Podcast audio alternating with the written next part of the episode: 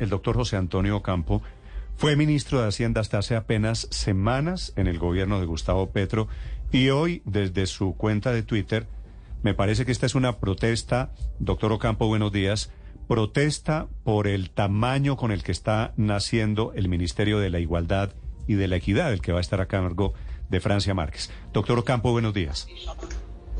Sí, muy buenos días. ¿Cómo están? Una protesta la suya, ¿verdad? Bueno, no, es una eh, apreciación, digamos. Es una protesta. Yo, yo apoyo el ministerio, o sea, no estoy en contra del ministerio. Eh, lo que sí estoy proponiendo es una estructura más lógica, porque la estructura que le han dado al ministerio no tiene, no tiene eh, antecedente alguno en, en la estructura administrativa colombiana. Es decir, los ministerios tienen dos, en algunos casos, muy pocos casos, tres viceministros. Ninguno tiene cinco viceministros. El número de, direcciones generales de los ministerios eh, son bastante menos que las que están proponiendo en el, Ministerio de Igualdad. Yo proponía pues dos viceministros, digamos, y cinco direcciones generales para cada una de las cinco áreas que estaban planteando para los viceministros, que son las áreas importantes de, digamos, de trabajo del ministerio. Y, ningún representante departamental. Yo creo que más bien lo que el ministerio tiene que trabajar es a través de otros organismos nacionales de ejecución, eh, por ejemplo el Departamento de Prosperidad Social, que tienen representantes regionales, ¿no? Pero no tener representantes, no, no sé, pero creo que no hay ningún ministerio que tenga representantes regionales, ni siquiera el Ministerio del Interior el que tendría eh, alguna lógica que tuviera representante regional. Ni siquiera el, el suyo, ni siquiera Hacienda tampoco, ¿no? No, Hacienda no tiene. Eh, obviamente la DIAN sí tiene, pero, pero por eso yo hay, hay que ver, pero son institutos, si se quiere, de ejecución, no, no son eh, eh, ministerios, ¿no? Sí. Doctor Ocampo, cuando usted fue ministro, tuvo la posibilidad de participar en la planeación, en el diseño de cómo iba a ser la estructura de este nuevo ministerio.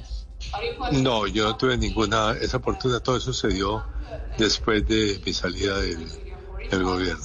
Sí. Y este, este hecho de que, de que va a tener cinco viceministerios, de que va a tener una burocracia muy grande, direcciones regionales, delegados departamentales, eh, eso usted que conoció el monstruo por dentro, ¿cómo lo, cómo lo lee, doctor Ocampo? No, no, yo creo que es un error de diseño del ministerio. Eh, digamos, eh, el ministerio debe tener lo, fundamental para planear las políticas. Eh, más aún, yo preferiría que no ejecutara directamente, digamos, los programas, sino que lo hiciera a través de un organismo ejecutor. O sea, por ejemplo, el Departamento de Prosperidad Social. De hecho, yo creo que una, una buena idea sería pasar el Departamento de Prosperidad Social de la Presidencia de la República al nuevo ministerio y que los programas se ejecutaran a través del Departamento de Prosperidad Social podría ser una alternativa. Pero hay que pensar realmente en otro diseño que, que este que están planteando. Eh, doctor Ocampo, hay muchas eh, críticas por toda esta burocracia en el nuevo Ministerio de la Igualdad, pero también se habla eh, sobre el presupuesto que inicialmente va a tener este ministerio, 500 mil millones de pesos, que muy bien sabe usted, pues la verdad es una cifra pequeña comparada eh, con otros ministerios que manejan presupuestos de billones de pesos. ¿Con 500 mil millones de pesos se puede hacer algo? ¿Se pueden cerrar esas brechas de desigualdad que tiene el país? No, no, ese era un presupuesto inicial que en su momento yo sí discutí con la con la vicepresidente, digamos la, eh, eh, pero digamos como una, una, institución que apenas va a comenzar ahora, lo que alcance a ejecutar este año muy poco, ¿no? eh, hemos dado todos los trámites administrativos, eh, etcétera. Entonces, eh, esa es una cifra. Habrá a ver hacia adelante cuál es la magnitud de los, programas. ¿Los 500 mil millones de pesos son solo para este año? Sí, son solo para este año. O sea, no es en principio esa cifra debería aumentar. Sí, no es un presupuesto tampoco tan chiquito. Bueno, digamos, eh, de hecho es bastante grande para eh, digamos, la, el periodo que tienen para, que, para ejecutar. O sea, ustedes tienen en cuenta los programas que se dan para ese tipo de actividades como las que ha ejecutado el Ministerio, pues son eh, eh recursos eh, eh, abundantes, más bien, sí. Sí, doctor Ocampo, durante sus meses de gestión como ministro de Hacienda, yo lo percibía usted, no sé si estoy equivocado, como el arquero. Usted tapaba goles. Es decir, cuando había gente que quería cosas sin tener presupuesto, cuando había gente intentando hacer cosas que no eran técnicamente posibles. ¿Hoy usted cree que hay alguien en el gobierno atajando los autogoles?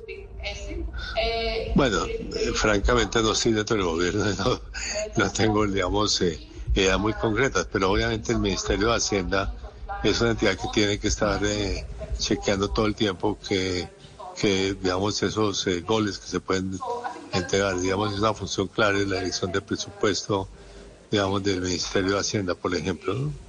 Sí, entonces el aterrizo más. ¿Qué tan austero ve usted al nuevo ministro de Hacienda, Ricardo Bonilla? Bueno, hasta ahora eh, va, yo pues he elogiado y, sigo elogiando su compromiso con el tipo de política que yo había trazado. Eh, y en el campo concreto de, que estamos hablando, su compromiso con el, eh, digamos, con el, con el, pacto fiscal, ¿no? O sea, el, el, gobierno tiene unos límites de, de gasto público que tiene que ser consistente con unas metas en materia de, déficit y de deuda. Eh, y eh, más aún creo que la, el hecho de que la adición presupuestal final fuera un poco inferior a la que yo había propuesto inicialmente, eh, porque los ingresos son menores, es una demostración de que él sí está cumpliendo con el, digamos, el, esos límites fiscales del gobierno. Mm. Doctor Ocampo, oigo aplausos allá al fondo, me da la impresión de que usted está en un foro. Ah, sí, que estoy en foro aquí en Madrid. ah, ¿está eh, en, Madrid, España o en Madrid, Cundinamarca? No, Madrid, España. Madrid, España, que es un foro al cual fui invitado para participar, que es un foro de los primeros foros que está organizando con motivo de la, de la presidencia española de la, de la Unión Europea. Lo dejo que, atienda. Durante este semestre. Lo dejo que atienda el foro. Gracias por estos minutos, doctor Ocampo. Bueno, a usted, encantado de hablar con usted.